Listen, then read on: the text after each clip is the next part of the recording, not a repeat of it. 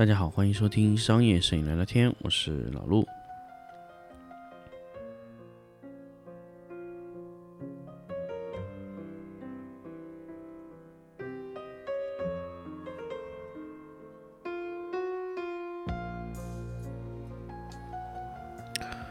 大家好，欢迎收听新的一期商业摄影聊聊天。那么最近的背景音乐呢？因为嗯，随便换了一张，其实也有点。怪怪的啊！这个如果大家觉得呃有有差别，我可以在下期再换一些其他的背景音乐，因为我也确实是一直在找不同的音乐去听啊。那么这一期呢，就来分享一下关于两个女摄影师的拜访经历哈。那两个女摄影师呢，其实我也不用说名字，因为确实是一个比较有意思的两次。我我见到他们基本就是也没有去他们的影棚，只约他们吃了一个晚饭，聊了一些话题。因为我觉得可能我想知道的一些内容，可能更多的来自于一个简单的访谈吧，并不一定要从技术上去访谈。可能可能可能从这个维度上面来说，我可能对女摄影师还是抱有一定的成见哈。但是，呃，我我我看过他们两个拍的东西，都其实还可以。因为女性的摄影师啊，呃。有一些呢，就是很有女性的特点。那么这些女性摄影师呢，她特别不注重参数。第二种呢，她注重一些参数，但是呢，她拍的东西并没有特别特别的女性，因为她还是有很多的男性因素，什么质感啊，什么这一类的东西。这种商业型的女摄影师，她确实很在意这个。嗯，所以很多时候呢，就是大家也说，哎，呦陈曼不懂光线什么，我觉得这个不重要。因为在我所有见到的女摄影师里面来说，她不一定是不懂，因为我们从聊天在深入的过程中，我发现她其实是懂的，但是她不喜欢和你聊这个。就是一个好的摄影师，他有一个很好的优点是什么？就是男性摄影师他需要走到很后面才会明白，你你所有的这些技术，它都是术。一开始以为他觉得术就是道。到后面才发现术和道是两个事情，但是女性摄影师一开始就发现道和术是两个东西，她觉得道就是术，啊，这个是不一样哦。男性理解术是道，那么女性理解道是术，就是女性觉得我把它拍的很有感觉，这是技术；男性觉得我把它拍的很有质感，这是技术，这也是艺术，啊，这个就是反过来理解。所以大家如果我我我道和术术和道的关系，如果你不理解，其实你可以回过去听我一系列的节目。那我现在特别喜欢用道啊术啊这些东西来形容摄影，因为摄影艺术类的美学的东西呢，一定有道和术的东西，不管任何的行业都会存在这个这个情况。那么女性摄影师她一开始的就特别不注重这个术的问题，她首先要保证，哎，这个图片拍出来好看，女性愿意去转发。要美啊，感觉要到位，这然后才考虑说，哎呦，我什么灯光啊，这个特别好，你知道吗？这一种就是特别特别在摄影的早期，女性摄影师可以快速的去掌握一些什么呢？就是可能我们以前理解起来比较困难的东西，但是女性摄影师很快就能掌握了，因为她理解这个东西啊，所以这个就是女性摄影师的非常强的一个优点。啊，这个是也是我觉得女性摄影师在这个环节里面啊，需要男性去学习的点，因为男性在一开始就觉得啊，这个是技术问题，你这个光线怎么样怎么样，你这个灯打的怎么样，重要吗？重要的是怎么样把它放在那里好看，怎么样拍好看，怎么样拍感觉嗯感觉很好，技术是来补充你的。所以这么多事情，我想通了很多道理。就是，嗯，以前我觉得我去教教一些助手，包括教一些助手的时候，摄影助理啊，我都会说：“哎，你应该这样拍，你应该那样拍，就你应该跟着我这个思路拍。”好，OK，那你拍出来的都是跟你一样的，有意思吗？没有意义。更多的一些，比如说你去教一些现在阶段的一些啊摄影师啊、摄影助手啊。九五后的年轻的摄影师根本没有尊师重道这个概念，或者说也没有什么说，哎呀，我今天跟着你学啊，我就是你学生，没有的。我觉得大家一定要，就是我们在做我们这辈，我是我是八五后的嘛，那八五后九零之前的那一波人哈，如果你现在还在做摄影，你还是希望啊你的学生跟着你是要这样学的，那我告诉你，不好意思，不是这样的。那他们的思维是很开放的，就是我今天跟你学，我要用你学的技术来掌握我的东西，但是你不能干涉我想拍什么。所以在接下来，我很多时候就特别特别不想干涉九五后拍的思路，说嗯，你这样不错，但是我觉得你这里可以去调整一下，那里或者怎么样。我说的调整，只是觉得你在一些基本的技法上面有一些问题，我只是告诉你，如果你要这么处理，那这样的话处理起来可能会更好一些。长期以后，让他养成一个说，哎，这里就应该这样补，那样那样补，你去把他一些基础的一些。呃，叫什么呢？操作错误的地方改正就可以了。这就是一个九五后你需要跟他沟通的正常的东西。因为九五后觉得你那些术有用吗？我觉得拍好看才重要。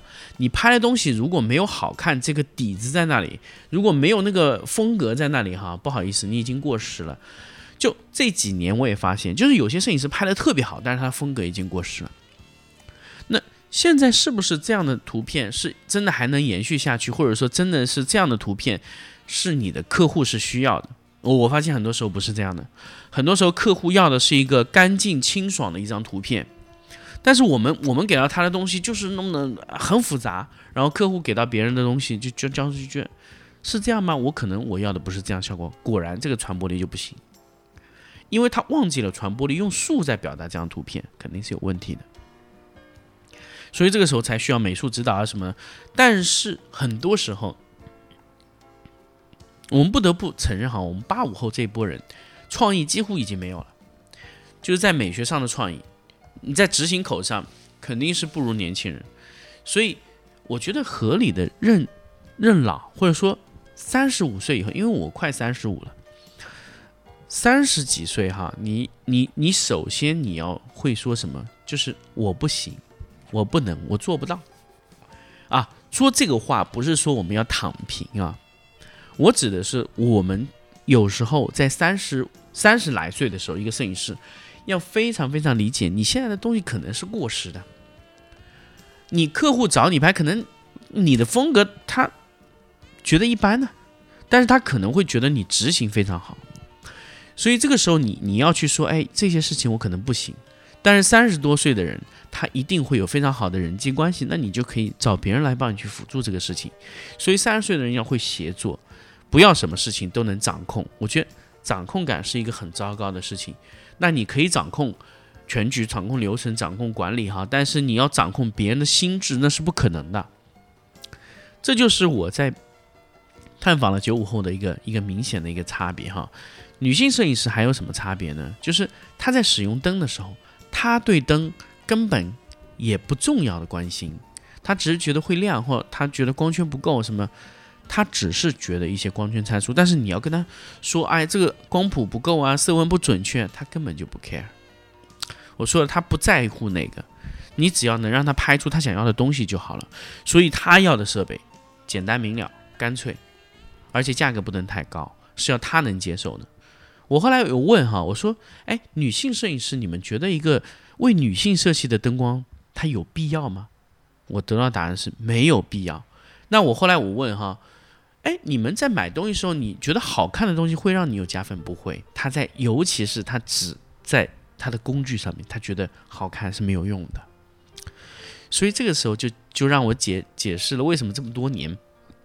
没有一个摄影器材厂家愿意给女性摄影师照。那第一个可能就是女性的比例比较低，但是比例高了以后呢，那些女性摄影师接触到的灯就是这样的。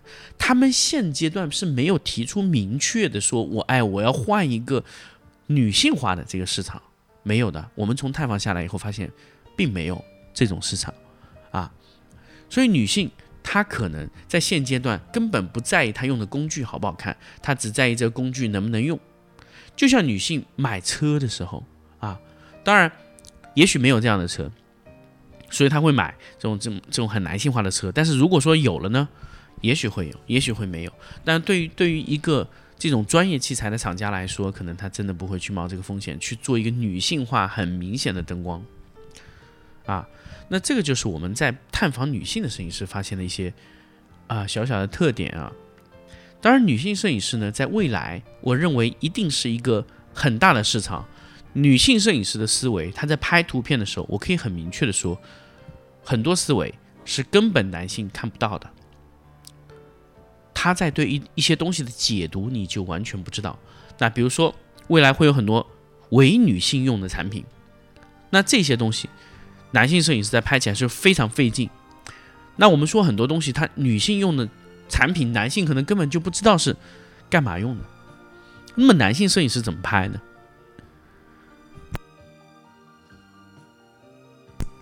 这个就存在一个很明显的问题，比如说内衣啊。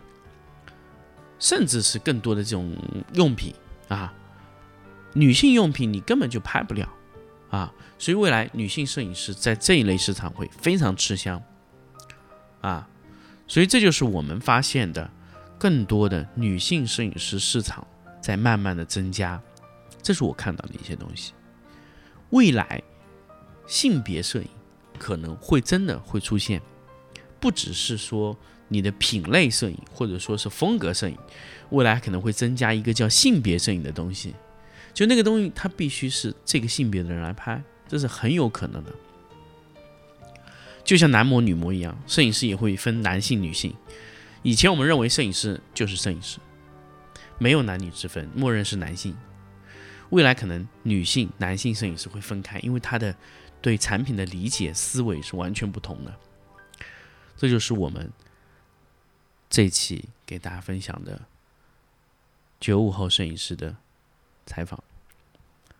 那么接下来呢，就是接下来节目呢，我们会更多去分享一些其他内容，因为拜访的一些内容我到这已经基本上拜访的节目做完了。那么总共做了七期内容。那么如果您想看到更多的，啊，拜访的一些东西。那么我们后期如果会有新的一些拜访的东西，或者说我们会有更多的有趣的内容，我们会会以拜访的这种节目的形式给大家去分享出来。好，我们这期节目我们就到这里，我们下期再见。